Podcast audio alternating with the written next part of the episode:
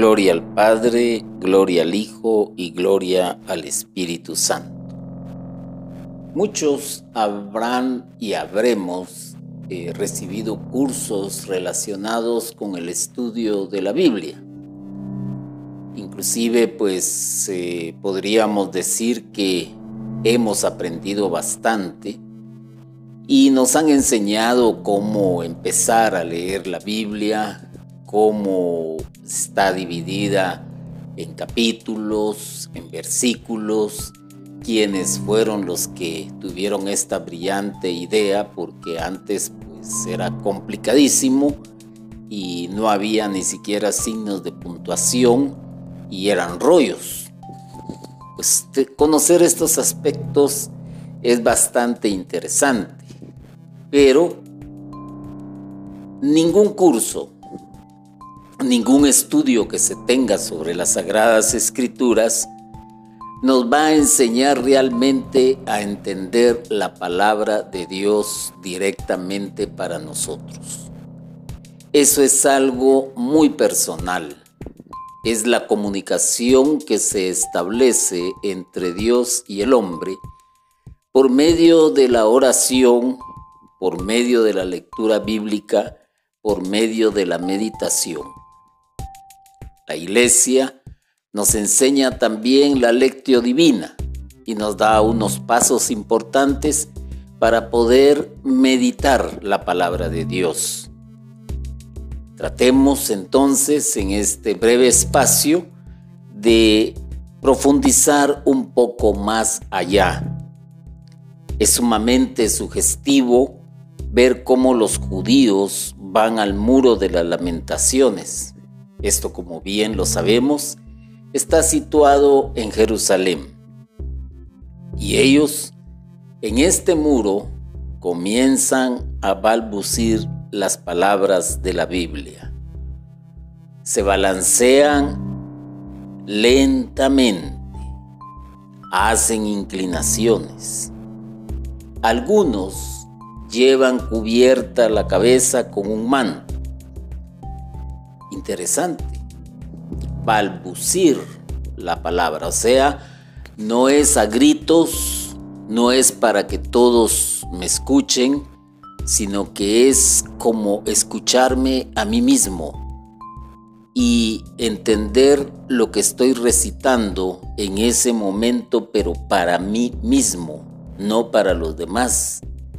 Y al mismo tiempo, pues hacen balance, se van balanceando, como entrando en una meditación más profunda y olvidándose de lo que está a su alrededor. Hacen inclinaciones como parte también de una referencia hacia la palabra que están repitiendo constantemente. A veces a nosotros los católicos y lo digo, lamentablemente, nos aburre lo que conocemos como letanías o nos aburre eh, repetir constantemente en un rezo del, del Santo Rosario eh, el Dios te salve María, que se repite diez veces. Pero si realmente aprendiéramos a balbucearlo, a repetirlo, a entrar en ese internamiento profundo del propio ser, no lo sentiríamos tan aburrido, tan cansado, tan desesperante. Entenderíamos más profundamente lo que estamos expresando en ese momento. Estos judíos que se acercan también al muro de los lamentos, como lo dije, hacen inclinaciones, como haciendo una, una reverencia, un cuadro muy bello que nosotros no nos podemos imaginar porque no estamos acostumbrados a tomar la sagrada escritura y meditar profundamente un texto bíblico. Simplemente lo leemos. Tratamos de interpretar lo que el texto bíblico quiere decir. Y no es malo, pero hay que saberlo hacer. Hay que saberlo hacer. También recordémonos que en nuestra época actual, las sagradas escrituras que llegan a nuestras manos tienen también algo que conocemos como paralelos. Es la forma que se le es el nombre que se le que se le da que se le daba. Actualmente pues pudiera ser como todo cambia que el no, hasta el nombre haya cambiado. Pero estos paralelos nos van ampliando el panorama sobre cierto versículo. Y si seguimos leyendo, vamos a encontrar que el significado de algo que quizás no entendíamos se nos hace más claro. Lo vamos entendiendo y comprendiendo. Y lo mejor sería no solo leerlo y leer los paralelos, sino que pasar a meditar esa palabra. Rumiar. Rumiar conocemos muy bien su significado e inmediatamente lo podemos asociar con aquellos animalitos que conocemos muy bien que se llaman vacas que se pasan rumiando todo el tiempo. Mastica y mastica y mastica. Rumiar, masticar, masticar y masticar. Tal vez no suene tan ortodoxo el comparar el meditar con el rumiar, pero quiere decir que hay que hacer una repetición constante del verso bíblico que hemos leído y que nos va a dar o a dejar más bien dicho un mensaje para comprender mejor lo que los libros de las sagradas escrituras dicen. La palabra rumiar para los hebreos significa meditar en la palabra. No significa elucubrar, formular hipótesis, profundizar en un concepto. No, no es eso. Nosotros, los que predicamos la palabra de Dios, a veces caemos en ese pequeño error que a la larga puede convertirse en un gran error, el lucubrar. Imaginar algo que no está ahí. Hasta llenamos de atributos a las personas o queremos componer la prédica en base a ideas fantasiosas que no son adecuadas ni son aceptadas. O también nos damos a la tarea de formular hipótesis. Y no es así. Para adentrarse en este mar que es la Sagrada Escritura, en una ocasión lo comparé como hacemos hoy en día, por medio de Internet. En Internet pues tú entras a una página y en esa página para ampliarte un panorama puede haber un link, que así se le conoce, que es una cadena que te va llevando a, otros sentidos. Por ejemplo, estás leyendo algo sobre los romanos y te está presentando la historia y te dice algo de Rómulo y Rémulo y este Rómulo y Rémulo pues está en letras color azul que es lo normal. Eso quiere decir que al darle clic ahí te va a enviar directamente a otro sitio donde se habla específicamente de Rómulo y Rémulo. Bueno, pues las Sagradas Escrituras es casi igual, los paralelos te llevan a otros libros, a otros momentos de la historia de la salvación, para comprender mejor el significado de algo de lo que estás leyendo. Y de esa manera no estar formulando hipótesis. Y también no es necesario que empieces a filosofar y a profundizar en un concepto, porque para ellos, para los hebreos, meditar es rumiar la palabra, darle vueltas y vueltas hasta que esa palabra comience a hablar, hasta que se pueda oír la voz de Dios en tu interior, en tu ser. Imagínate el momento más crucial en la historia de Jesús de Nazaret. El momento en que él pidió a sus discípulos que le acompañaran a orar. ¿Y qué sucedió? vuelve y los encuentra dormidos. Y Él les dice, ni una hora podéis, habéis podido orar conmigo. Y los insta, los exhorta a que sigan orando y se retira nuevamente a orar. A veces podemos pensar, ¿ah? y hacer lindas figuras y lindas reflexiones sobre el sufrimiento de Jesús en ese momento. Pero al estilo y a la manera de los judíos, probablemente él estaba balbuceando, probablemente él estaba balanceándose, probablemente se estaba inclinando y probablemente estaba meditando sobre el cáliz que había de beber y que le dice al Padre si te es posible, haz que este cáliz no pase por mí. ¿Cuántas veces tuvo que rumiar y meditar Jesús en esos momentos de agonía, de dolor, de sufrimiento, para poder entender que tenía que hacer la voluntad del Padre y no la de Él? estaba meditando.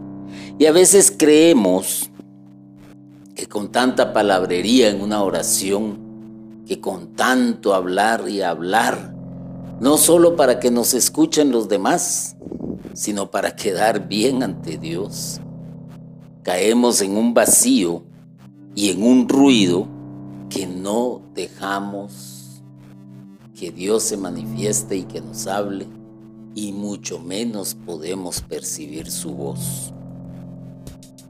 A la Biblia. No, a la Biblia no nos acercamos como a los demás libros para adquirir conocimientos. No. Es cierto, nosotros los que predicamos, claro, también los sacerdotes, también los catequistas, también los líderes de comunidades, necesitan conocer las sagradas escrituras, porque si no, ¿de qué van a hablar? ¿Qué formación van a tener para poder hablar de las cosas de Dios? Pero no nos podemos acercar a este libro como nos acercamos a los demás libros, únicamente para adquirir conocimientos y después hacer alardes en una prédica de mencionar nombres que no son muy comunes en, eh, eh, su mención, para que los demás se queden, oh, ¿cómo conoce? oh, ¿cómo sabe? Al eso no lo sabía yo, eh, quiero aprender sobre eso. Si estás dando una catequesis, perfecto, perfecto, porque vas abriendo el conocimiento. Pero, pero, para avanzar en la lectura que nos atrapa a la Biblia, vamos a oír la palabra de Dios, a oír directamente a Dios. ¿Qué nos quiere hablar? Y es la manifestación más próxima que podemos tener en cualquier momento o situación de nuestra vida es andar, voy a utilizar este término, cargando la palabra de Dios en nuestro bolsillo, en nuestro automóvil, en nuestra agenda. Porque Dios nos quiere hablar todo el tiempo. No es un Dios de silencio. Y aquí está el asunto de todo esto. Le digo y lo vuelvo a repetir, a veces buscamos libros que hablen, perdón, cursos que hablen sobre cómo eh, manejar la Biblia, cómo entender la Biblia, eh, que nos hablen de la historia de la Biblia y llenarnos de conocimientos y de conocimientos. Pero un momento, eso no basta. No basta. Porque entonces nos estamos convirtiendo únicamente en transmisores de un conocimiento teórico, más no práctico para la vida y en la vida misma. Necesitamos en este caso aprender a meditar las palabras de la Biblia dicho en otras palabras y al estilo hebreo, a rumiar las palabras de la Biblia, a darles vueltas hasta que comencemos a oír la voz de Dios.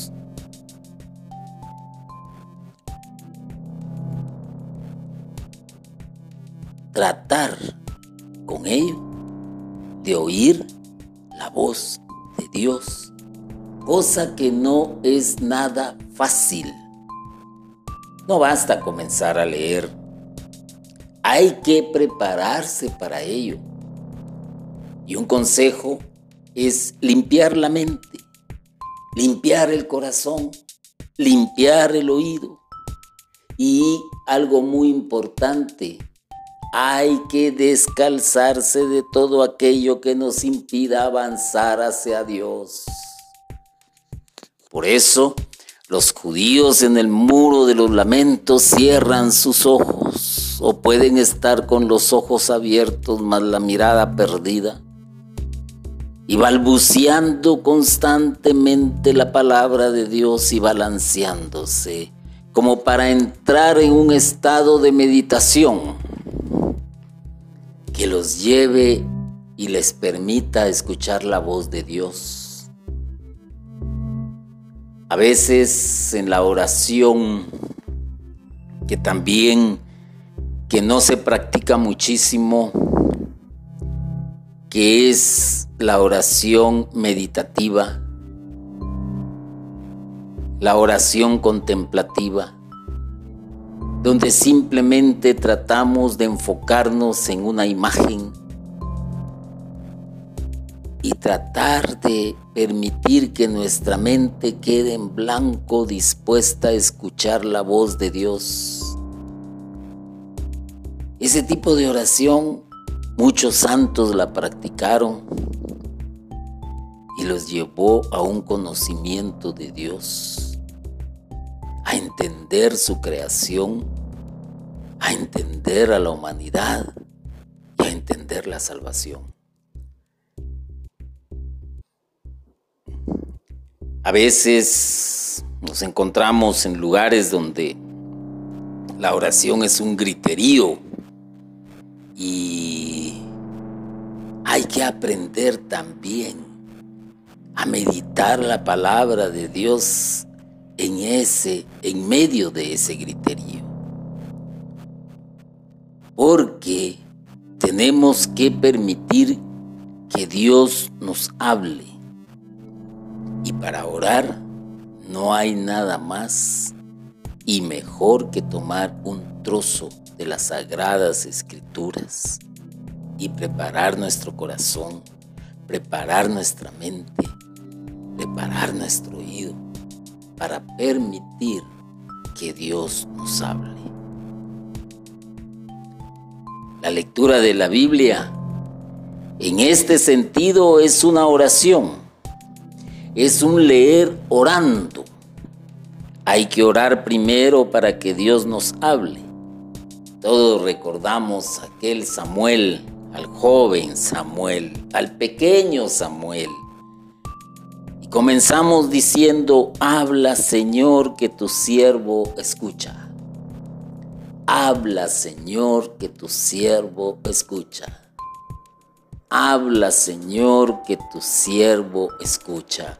Y yo te digo, si yo me paso media hora diciendo esto aquí, ante este micrófono, ante estas cámaras, lo más seguro, como se transmite por, por medios virtuales, es que cierres inmediatamente la aplicación porque no te interesa rumiar la palabra de Dios.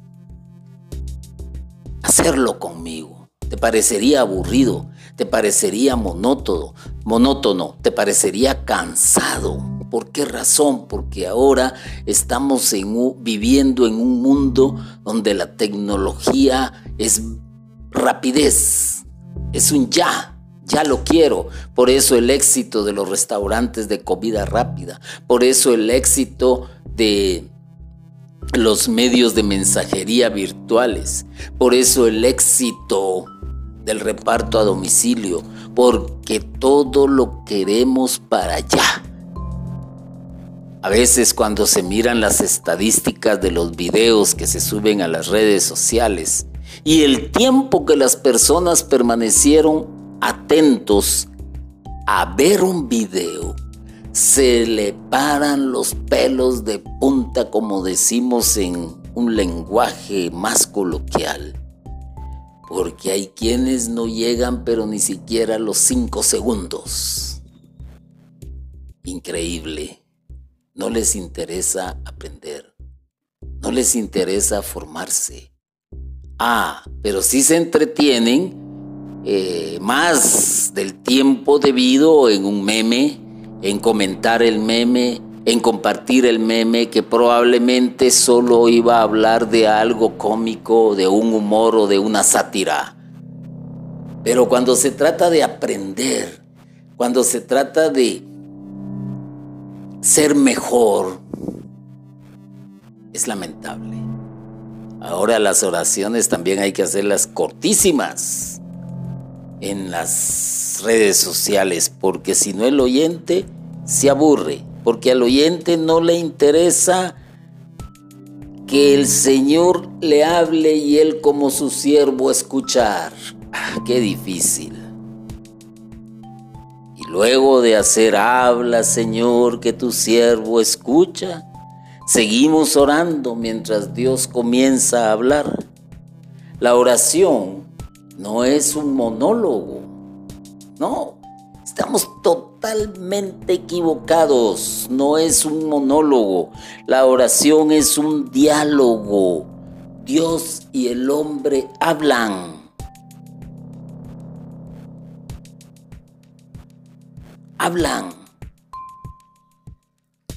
La lectura de la Biblia sin oración es como acercarse a cualquier otro libro y no vamos a escuchar la voz de Dios. No se puede. Es imposible. Una adoración al Santísimo, por ejemplo. 15 minutos no serían suficientes si realmente quieres orar. 15 minutos donde puedes hablar con el Señor y ahí hacer silencio y esperar la respuesta de Él rumiando su palabra, rumiando su palabra. El Evangelio expone claramente y bellamente el caso de la Virgen María.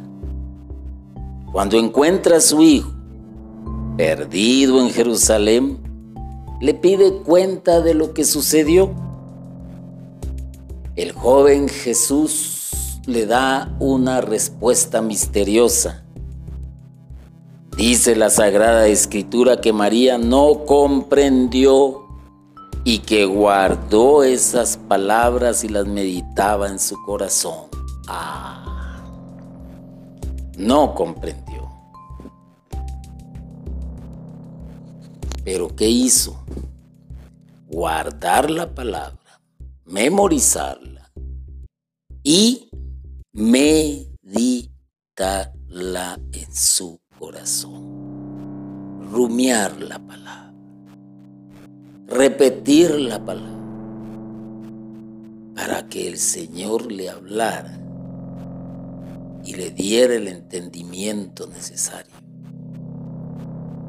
Hoy, por ejemplo, que estamos en el año de San José, porque así lo dispuso eh, el Papa, podríamos decir que también se han hecho muchas fantasías alrededor de la figura de San José, se han hecho muchas elucubraciones, ¿ah? aunque no les guste muchos conceptos, se ha filosofado, pero este hombre casi no abría la boca. Probablemente estaba rumiando también todo lo que el Señor le decía y las meditaba para entender el gran papel que él tenía que jugar en la historia de la salvación. Y así sucede con la Biblia. Al principio, muchas veces no logramos entender el mensaje del Señor. Entonces no nos queda más que seguir el método de la Virgen María. Hay que guardar las palabras, hay que meditarlas hasta que vayamos encontrando el sabor y el sentido de las mismas. ¡Ah, qué cansado! Pero qué aburrido. Pero qué tedioso. No. Si realmente quieres entablar un diálogo con Dios, tienes que aprender a meditar, a guardar la palabra de Dios. Lo primero es guardarla, que es memorizarla memorizarla, memorizarla, repetirla, repetirla, repetirla, repetirla. Y Dios te va a ir hablando. A veces cuando se nos habla de San Agustín y el famoso texto que Dios permitió que él leyera para que se encontrara con él, a veces lo tomamos tan a la ligera, así, como que lo leyó y ay, se hizo la, la luz. Momento. Hay algo más profundo. Indudablemente y sin equivocarme, creo que él rumiaba las palabras. Algo muy interesante. Hay que partir entonces del hecho de que la Biblia es la palabra de Dios es Dios quien sigue hablando desde la Biblia. Es Dios el que me quiere hablar a mí y el que te quiere hablar a ti, pero no de la misma manera. Nos va a hablar de diferente manera. Va a hablar de acuerdo a como Él nos conoce y esto ya lo he dicho en anteriores reflexiones. Incluso a veces sucede en una prédica. Nosotros pues hemos vivido estas experiencias y, y, predicamos y de repente hay alguien que dice hoy me tocó la palabra. De repente se acercan a tu persona y te dicen gracias por ese mensaje. El Señor me habló. Y otros, ah, a este saber quién le dijo, este fue chismoso, el, que le dijo haber sido un chismoso, yo solo se, lo, solo se lo conté a fulana de tal momento.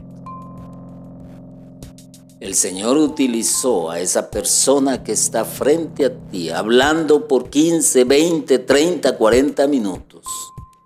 Y si te tocó es porque Dios te habló. Pero no alabes tampoco al predicador y tampoco le eches la culpa a tu vecino porque él dijo algo que probablemente era un secreto. y que te cayó a ti en lo personal. No. Entonces, estás viendo las cosas y estás asistiendo a una prédica y escuchando una prédica como esta con razonamiento humano, con lógica, haciendo duro tu corazón, cerrando tus oídos. A Dios le complace hablarle a sus hijos. Siempre tiene algo que decirnos pero necesita hijos que sepan sentarse para escucharlo con atención. Al acercarnos a la Biblia, somos muchas veces como la Marta del Evangelio. Queremos escuchar el mensaje y al mismo tiempo estar atareados en muchas cosas más. Y Jesús le llamó la atención. Así decimos tuvo que invitarla a que se sentara como su hermana María para que escuchara con atención lo que les estaba diciendo, que seguramente era algo muy importante y que iba a influir en sus vidas para su salvación. A veces nosotros cometemos esos grandes errores Ah, escuchamos al predicador, pero ah, cómo vino vestido. Esa camisa no le combina con, con el saco. Y sus zapatos. Mm, parece piedra, ni siquiera se ha sonreído. Ay, se me olvidó que tenía que darle el mensaje a papá o a mamá. ¿Y mi esposo a qué horas irá a llegar? ¿Qué estás haciendo, hermano y hermana? Simplemente no estás poniendo atención al mensaje que el Señor te quiere dar en ese momento porque te voy a decir algo aunque no te guste.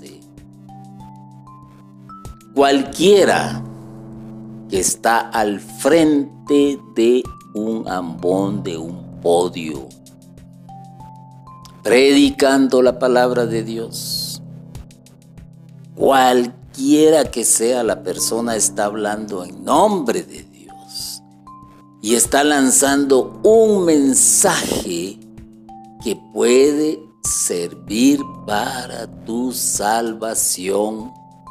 Pero si estás poniendo tu atención en otras cosas, vas a perderte de ese mensaje. Vas a perdértelo no lo vas a disfrutar. Le, vas a, le estás diciendo al Señor, mira, sabes que no me interesa lo que me tengas que decir. Estoy aquí porque es costumbre. Estoy acá porque me obligaron prácticamente por medios violentos psicológicos a venir a sentarme aquí a esta banca y a escuchar al predicador. Pero no quiero. Por eso estoy atento al teléfono. Por eso estoy atento al que está a la, derecha o a la izquierda. Por eso me distraigo viendo los rótulos, viendo el micrófono, viendo a los que están sentados. Pero lo que menos quiero quizás es escuchar lo que me quieres decir. Hay que cambiar esa mentalidad. Nuestra prisa, Nuestras tensiones son malas consejeras. Nos impiden realmente sentarnos a escuchar con atención. No podemos guardar y meditar las palabras. Sí, como Marta, vamos de un lado a otro con ansiedad. Dios es un predicador Dios es un dialogador. Dios es un comunicador. ¿ah? Incansable. Pero te digo algo. No le gusta platicar con los maleducados que no le ponen la debida atención. Hermano y hermana, cuando te acerques a las sagradas escrituras, Piensa primero que te estás acercando a la palabra de Dios y que algo tiene para ti. Memoriza, memoriza algo, memoriza lo que te está impactando, memoriza lo que te está tocando, memoriza el texto que realmente el Señor quiere que tú memorices.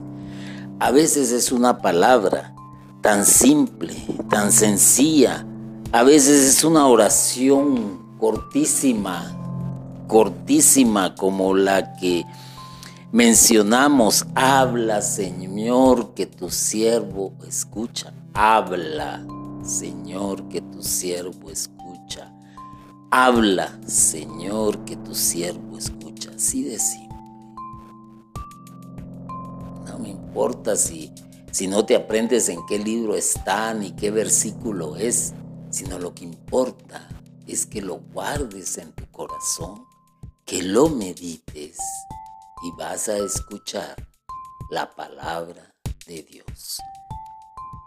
Bendito y alabado sea Jesucristo por siempre. Amén.